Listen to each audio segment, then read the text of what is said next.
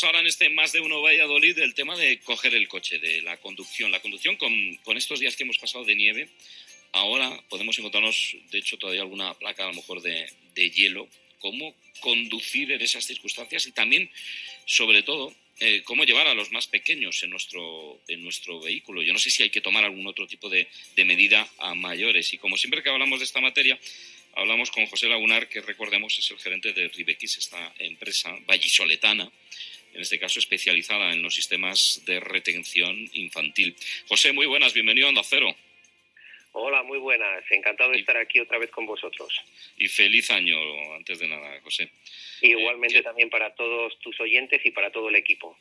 Que estábamos eh, comentando, yo decía al principio del programa, eh, son días en los que a lo mejor tenemos que coger el coche, hay que conducir de una forma determinada, pero mm, yo me planteaba hay que cambiar eh, los sistemas de, en este caso, cómo llevamos a nuestros más pequeños, hay que llevarles de alguna otra forma quizás más segura.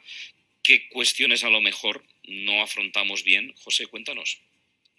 Bueno, pues el error típico que se suele cometer en estos días en los que hace tanto frío, y es frío de verdad, es eh, viajar en el coche, tanto adultos como niños, con ropa muy voluminosa, viajar con abrigo.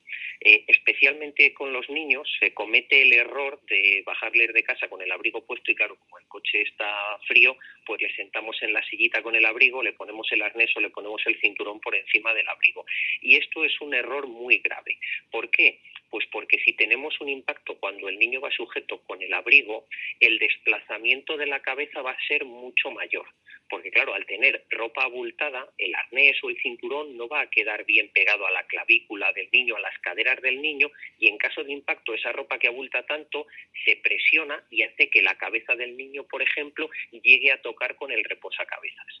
¿Cómo se soluciona esto? Pues muy sencillo y como casi todo en seguridad vial, madrugando cinco minutos más. Y digo lo de madrugando cinco minutos más porque todos los coches que, hay hoy en día, si le arrancamos, ponemos la calefacción y esperamos cinco minutitos, la temperatura interior ya va a ser la apropiada para poder sentar al niño sin cazadora, abrocharle el cinturón o abrocharle el arnés, tensarlo mucho y luego sí, le ponemos la cazadora pero por encima y de esta forma estamos haciendo que el niño viaje muchísimo más seguro.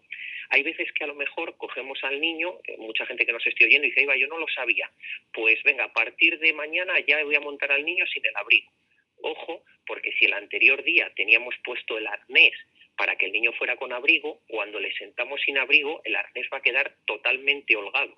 Así que siempre que tengamos una sillita con arnés, hay que aflojar el arnés del todo, sentar al niño y tensar el arnés del todo.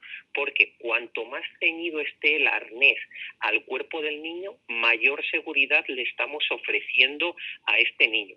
Y claro, los niños hacen lo que ven, así que nosotros como adultos también debemos eh, ir en el coche siempre sin abrigo. La ventaja que tienen los niños que se lo pueden echar luego por encima. Los adultos, si vamos conduciendo, no podemos. No se puede. Eso le iba a preguntar yo, José. Eh, ¿Se puede luego poner el abrigo a lo mejor un poco por encima, a lo mejor al principio de, de empezar a, rodar con el vehículo hasta que entre con mayor calor o algún tipo de manta, algo así se puede poner eh, luego encima de esa, de, bueno, pues de toda la silla? Sí, sí, por supuesto. De hecho, cuando nosotros hacemos algunas clases, bueno, este año 2020 pasado no hemos podido hacer muchas clases presenciales, pero cuando damos educación vial a los niños y nos centramos en el tema del abrigo, lo que les enseñamos es una cosa muy sencilla. Después de abrochar el cinto y de tensarlo bien, que estiren las manos hacia adelante y el papá o la mamá que coloquen el abrigo justo al revés y se le metan por las mangas. Y de esa forma el niño va a ir calentito, seguro y con el abrigo, pero puesto al revés. Y si tenemos una mantita, pues una mantita. Todos esos elementos no son peligrosos. Lo que es peligroso es llevar el arnés flojo. Eh, eh, ¿Estamos cumpliendo ahora mismo me refiero a, estamos, somos conscientes de, de, todos los sistemas y, y, que hay que llevar a los más pequeños de acuerdo a las, a las normativas y, y todo bien, eso, José. Eh, o quizás eh, ahora estamos pendientes de otras cosas y nos olvidamos de, de lo más básico. Pues eh, mucho me temo que no soy muy optimista. Ahora, sobre todo con, con, esta pandemia del coronavirus, se ha relajado mucho la percepción de riesgo en temas de automoción y mucho también en temas de seguridad infantil. hay que pensar que hay, que hay tres reglas de oro importantísimas. La primera es que la silla, la sillita, sea adecuada a la talla y peso del niño. Eso es imprescindible. La segunda es que esté bien instalada, porque una silla mal instalada no sirve de nada. Y la tercera es que el niño esté bien ajustado dentro de la sillita. Nosotros lo que estamos detectando en los últimos nueve meses es que los niños siguen viajando en sillita, pero cada vez eh, hemos bajado un poco la guardia y a lo mejor hay más niños que viajan en sillas que no son adecuadas, pero sobre todo hay muchas sillas mal instaladas y muchos niños que van en las sillas con el abrigo, con el arnés sin ajustar, eh, con una silla de un primo que le queda muy grande o muy pequeña todo eso tenemos que retomar la voluntad social para que los niños sigan viajando seguros con coronavirus, sin coronavirus y cuando sea. Mm. Claro, eso, eso le iba, eso, por eso la, la, pregunta, ¿no? Porque me daba la sensación que hay muchas veces que cuando viene algo, una situación mayor, de mayor, bueno, pues de mayor preocupación, mayor interés, estar más pendiente de otras cosas, quizás dejamos eso del día a día, porque al final es en el día a día, es en los trayectos de, de, colegio, de colegio a casa, o en los trayectos cortos, ¿no? Porque quizás es en esos trayectos cuando bajamos más la guardia, la guardia, ¿no? Perdón. Sí, efectivamente. Está en España muy extendida la costumbre de decir, no, yo las sillas buenas las tengo en el coche de viajar. Y debemos ser conscientes de que el 80% de los accidentes se producen en los trayectos cortos, en los trayectos habituales. Justo esos trayectos que se hacen con el coche más antiguo y con las sillas más antiguas. Y si además metemos la incertidumbre de la pandemia, que es cierto, ¿eh? Eh, nosotros llevamos mucho tiempo sin ver a niños sin sillitas o niños sueltos dentro del coche en Valladolid, y desde que ha venido esta temerosa pandemia hemos empezado a ver cada vez más eh, niños sueltos dentro de los coches. Y esto es porque, como tú muy bien dices, eh, nuestro cerebro está pensando en protegernos del coronavirus y se nos olvida lo más importante que es seguir protegiendo, porque, ojo, los fallecidos por accidente de tráfico son una pandemia, están declarados así por la Organización Mundial de la Salud. Hay que pensar que en el mundo cada día mueren 500 niños por accidente de tráfico, eh, así que no es algo baladí y hay que seguir manteniendo la guardia muy alta en este tema.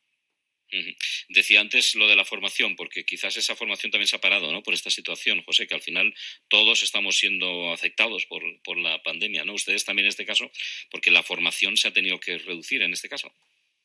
Sí, claro, la, formación lo hemos visto en los colegios, lo hemos visto en todo, pero en ámbitos como la seguridad vial, en los que es imprescindible, eh, sobre todo para los niños, que sea presencial, pues todo eso se ha parado. Hay que pensar que Race Kids, por ejemplo, en 2019 impartió de forma directa a 4.000 niños educación vial y en 2020 pues no hemos podido impartir educación vial a ningún niño de forma presencial.